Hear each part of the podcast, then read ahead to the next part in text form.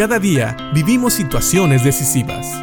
La Biblia nos da seguridad, nos anima y nos instruye. Impacto Diario con el doctor Julio Varela.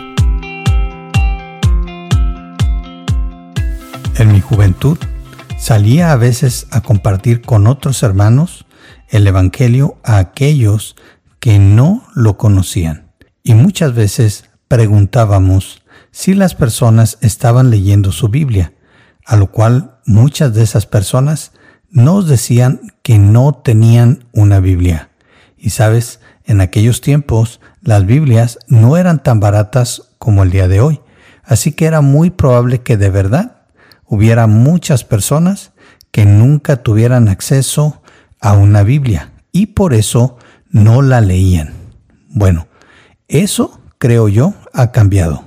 En nuestros días, las Biblias pueden ser muy baratas. Además, que puedes encontrar la Biblia en el Internet y en muchas ocasiones también puedes bajar una aplicación para tener la Biblia en tu celular. Yo podría pensar que la mayoría de la gente de este mundo, si no lee la Biblia, es porque realmente no le interesa. No quieren conocer lo que Dios ha dejado revelado en las escrituras.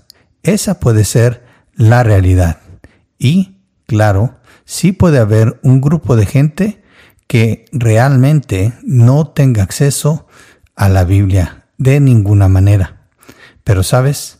Enfocándonos en aquellos que sí tenemos acceso a la palabra de Dios, siempre es bueno que la leamos. ¿Por qué?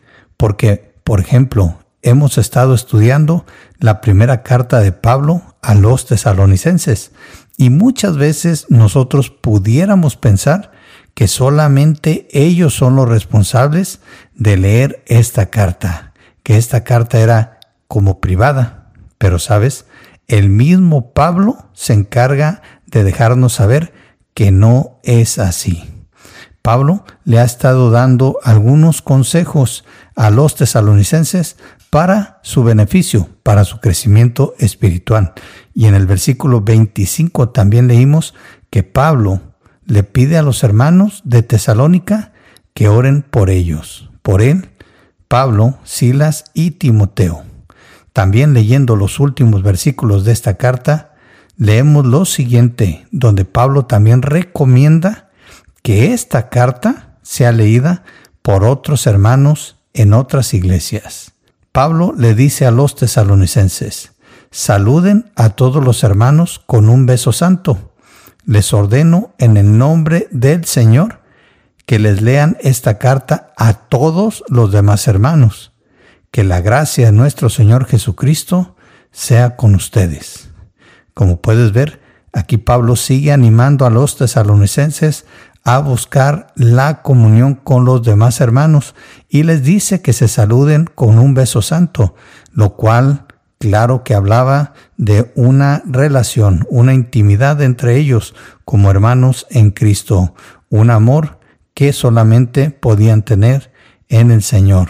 Pero también, y este es el versículo que quisiera enfatizar, versículo 27 del capítulo 5 de Primera de Tesalonicenses, donde Él les dice, les ordeno en el nombre del Señor que les lean esta carta a todos los demás hermanos. Así es, esta carta donde habla Pablo acerca de esos problemas, esas dificultades que los tesalonicenses estaban pasando, donde ellos, los tesalonicenses, esperaban con ansias el regreso del Señor, pero alguien más les empezó a sembrar dudas pues algunos de los que estaban en esa iglesia ya habían muerto, y es entonces donde el Señor Jesucristo le revela lo que es el arrebatamiento y el hecho que los muertos en Cristo van a resucitar primero. Después sigue hablando precisamente de cómo aquellos que estén vivos también van a recibir un cuerpo glorificado para reunirse con el Señor en el aire. ¿Sí?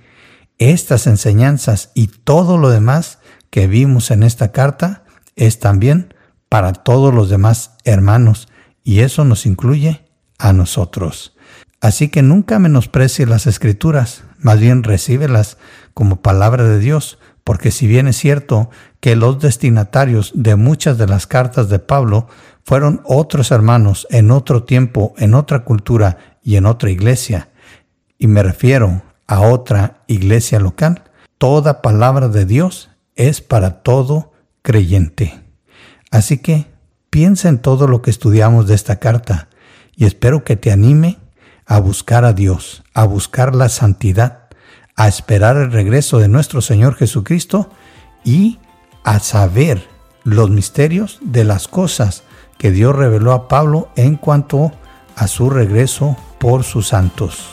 Piensa en esto y que Dios te bendiga.